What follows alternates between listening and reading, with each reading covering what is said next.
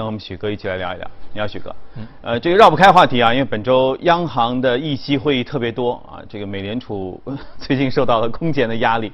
我觉得，呃，鲍威尔此时不说话，让耶伦出来说话，这已经是他排解压力的一个很重要的方式了。因为他不方便出来回怼特朗普什么吧？你觉得呢？比较关键了，因为他讲的话，嗯，对市场的脑洞会要特别大，比较大一点，然后又。关键面临本周的利率会议的一个结果，所以这个敏感的时期让特朗普啊那个 不是让那个耶伦呢打一枪。呃，老实说，最近一段时间当中，美国经济数据确实嗯让市场有点疑惑，就是可以降息也可以不降息，因为上周大家可以看到美美国的这个 GDP 也是非常重要的一个数据，二点一，二点一，二点一其实是。呃，一八年四季度以来，应该应该是最差的一个水平，跟特朗普所宣称的让美国再度伟大的百分之三的一个那个那个增速，还是有蛮大的一个距离，一个距离。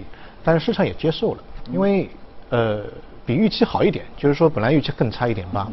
另外一个呢，其实美国我们之前节目当中也讲到，其实二季度其实美国的经济是有比较大的困扰。一个方面，我不知道大家有没有关注美国的楼市，很多中国人在美国买。买房子，美美国的楼市，呃，美国楼市其实去年，呃，也就开始出现了一定一定的下滑。到今年的四月份的时候，其实它已经开始结束了过去十一年半的一个上涨的一个一个牛市。它比美美股更早的出现了一个一个颓势。嗯。呃，原因在于很很大的一个原因就在于中国买家开始从美国楼市当中慢慢的撤退出它的资金来。呃，去年的下半年三季度和四季度，中国的买家从美国楼市当中一共抛出十五亿美金的这个一个市值，这个量非常大。同时进去的大概是两点三一亿。嗯。啊，那当然也有买进也有卖出，跟股票市场是一样的。但是两个数字一比比较的话，可以明显感觉到十五亿一个二点三，呃，这个资金的一个撤退啊非常明显。当然去年的。呃，其实，在美国的整个利率的进程当中，还是在一个升息过程当中，对于楼市是不太好的。现在是有点改变，但整个颓势目前来看没有太大的一个一个一个变化。第二个就是二季度大家可以看到，美国的那个制造业有一些啊，应该说是最近十年代当中最大的一个下滑，原因就在于一些突发性的事件，比如波音的七三七的 MAX 的那个事件，嗯，很多就停产了，甚至就是说那个呃，对它的整个制造业 有一个非常大的一个打压作用。所以，其实它目前的二点一的二季度的一个增长，大家就都觉得可能跟过去的横向比较来看是一个非常低的一个水平。但这两个事件的背景之下，还能够录得二点一，这其实还算还算可以。所以最终大家可以回过头来看本周的一个利率的决议，之前还是有争论到底是不是一个啊啊那个降息会不会进行？因为现在看来降息肯定是会做啊，板上钉钉。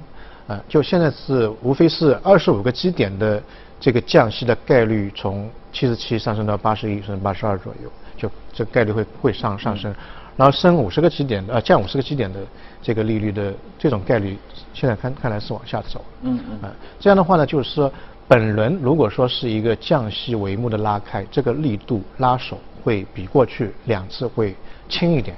因为我们回过头来去看之前的两次的一个降息，每一次的开头，就第一枪，第一枪都是会五十五十个基点，让市场你给给你一下子给你止住，你不要再再多想了，我就是开始降息了。但这一次二十五个基点，如果是二十五个基点的话，相对来说会比上两次的话会呃稍微温温和一点点。然后我们去看，其实对投资者来讲，可能美美美元降息不降息，它是一个比较间接的东西，直接的东西就是说。各位持有美元资产的，到底美元在这个降息的过程当中影响怎么样？哎，这个是很直接的，因为呃，作为美元来说，这个美元的利率是它的无风险的回报。嗯，理论上来讲，降息的话肯定是一个利空。对，对吧？我我我那个存银行这个拿到了一年，呃，利息少，但是上周五我们看可以看到，呃，美元呃美元的这个指数，嗯，不但没有出现那个下跌。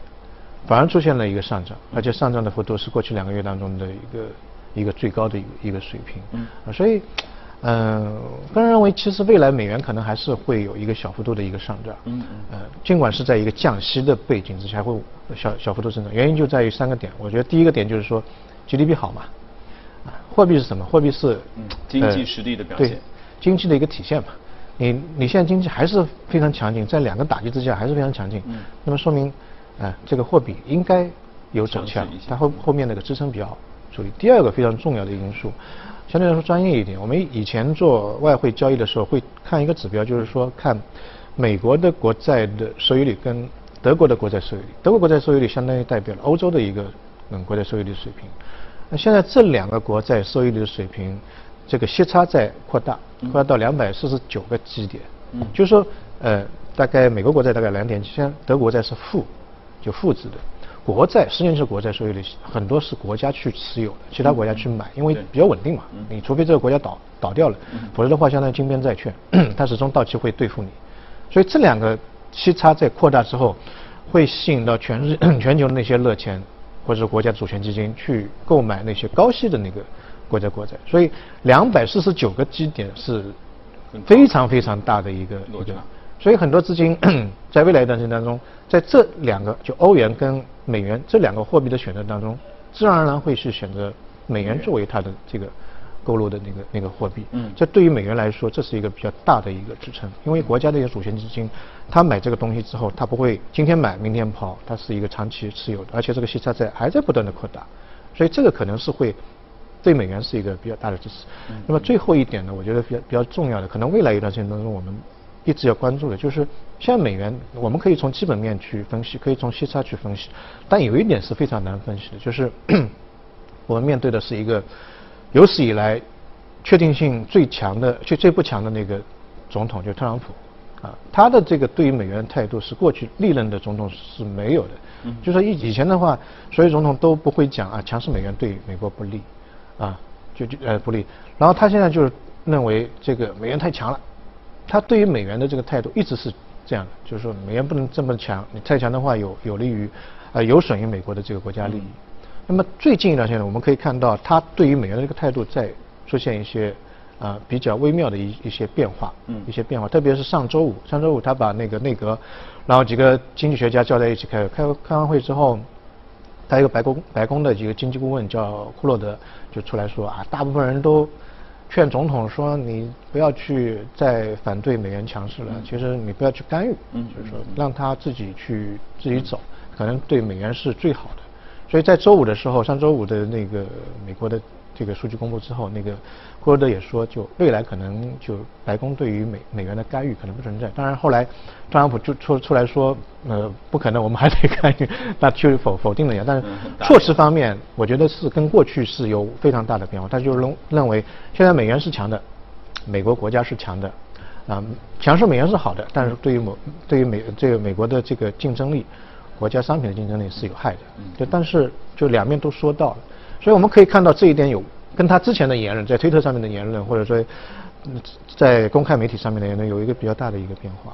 如果说我个人认为，如果特朗普对于美元的干预是没有的，或者说减少的话，美元自然而然会强，因为前面两个因素嘛，美国本身经济好，就基本面息差也好，所以短时间当中我们可以看到，现在九十八美元指数九十八，九十八当然也蛮强了，在上面的话可能是一百。啊，一百是一个点位，在上面一百零五是一个点位，这两个点位如果不突破的话，我个人认为可能，嗯，特朗普对美元的干预也不会不会太大，因为这个涉及到也是涉及到美国利益的，美国，因为现在各个国家的央行都在减持美元在自己的外汇储备当中的一个比例，嗯嗯，因为觉得这个比较动荡，就是不知道未来会怎么样，而且你特朗普一直让美元贬值，如果我拿太多的美元，这个不合算，嗯，是吧？所以这个方面我觉得也是一个博弈。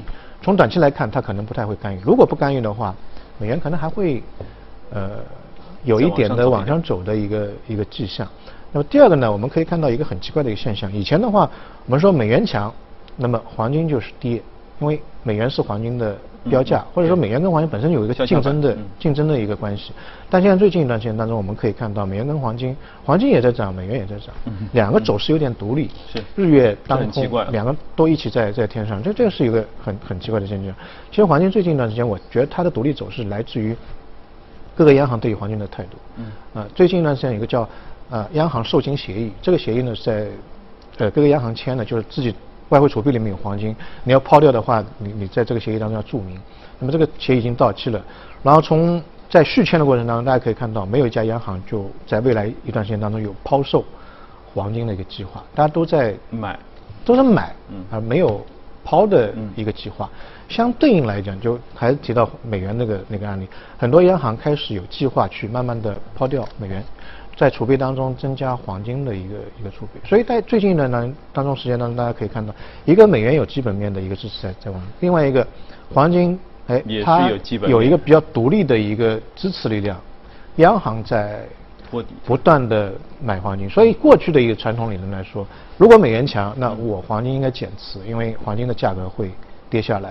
啊，如果美元弱，我应该去买买黄金。那现在可能这种逻辑在短期之内，嗯，我觉得在下半年过程当中可能会有一个两两个同同涨的过程当中，这个这个现象发生。当然，黄金的上涨可能会，我觉得会这个幅度没有上半年那么那么快，反而大家应该可可以多关注我们之前提到的白银啊，因为它有个溢出效应，对，溢出效应可能同为贵金属，两个是同涨，但是白银的涨幅会比黄金。更多一点，因为金银比的这个关系，因为溢出效应的一个关系。但是，呃，无论是黄金也好，白银也好，还是美元也好，可能未来一段时间当中，啊，可以多关注一点点。嗯嗯。那其实是不是一定程度上说明，各国央行在目前这个价位，目前是一千四百一十多的。黄金的价格，这个价位也算挺高的了。对，各国央行如果还在持续购买的话，是不是他们各国央行觉得这个价还还可以？还可以，也许是个未来的起点。我不觉得是太高的，太高的，一千四百四十，如果突破一千四百四十的话，可以看得更高，因为之前的高位是一千九百一十亿美美金啊。啊。啊，那你看现在美元的呃这个美国的标普五百都快到三千了。嗯嗯。对吧？现在市场就非常担心，九年十年的美国大牛市。啊，如果说不能够再往上走，那么我们不说它下跌，这个资金应该到哪里去呢？嗯嗯。最近一段时间大家可以看到，油价在往上走，金价在往上走，全球的资金在有一个比较大的一个对，有一个布局在移动，所以这可能是未来下半年的一个大的一个趋势。嗯。当然，更多的其实主要是在看今这个周末的时候哈，美联储到底会做出一个什么样的决议？等于说就降二十五还是降五十？然后呢，大家再关注一下特朗普的推特，估计，然后我们再来盘点说下半年到底会怎样？我觉得有可能会更加看得清晰一些。好。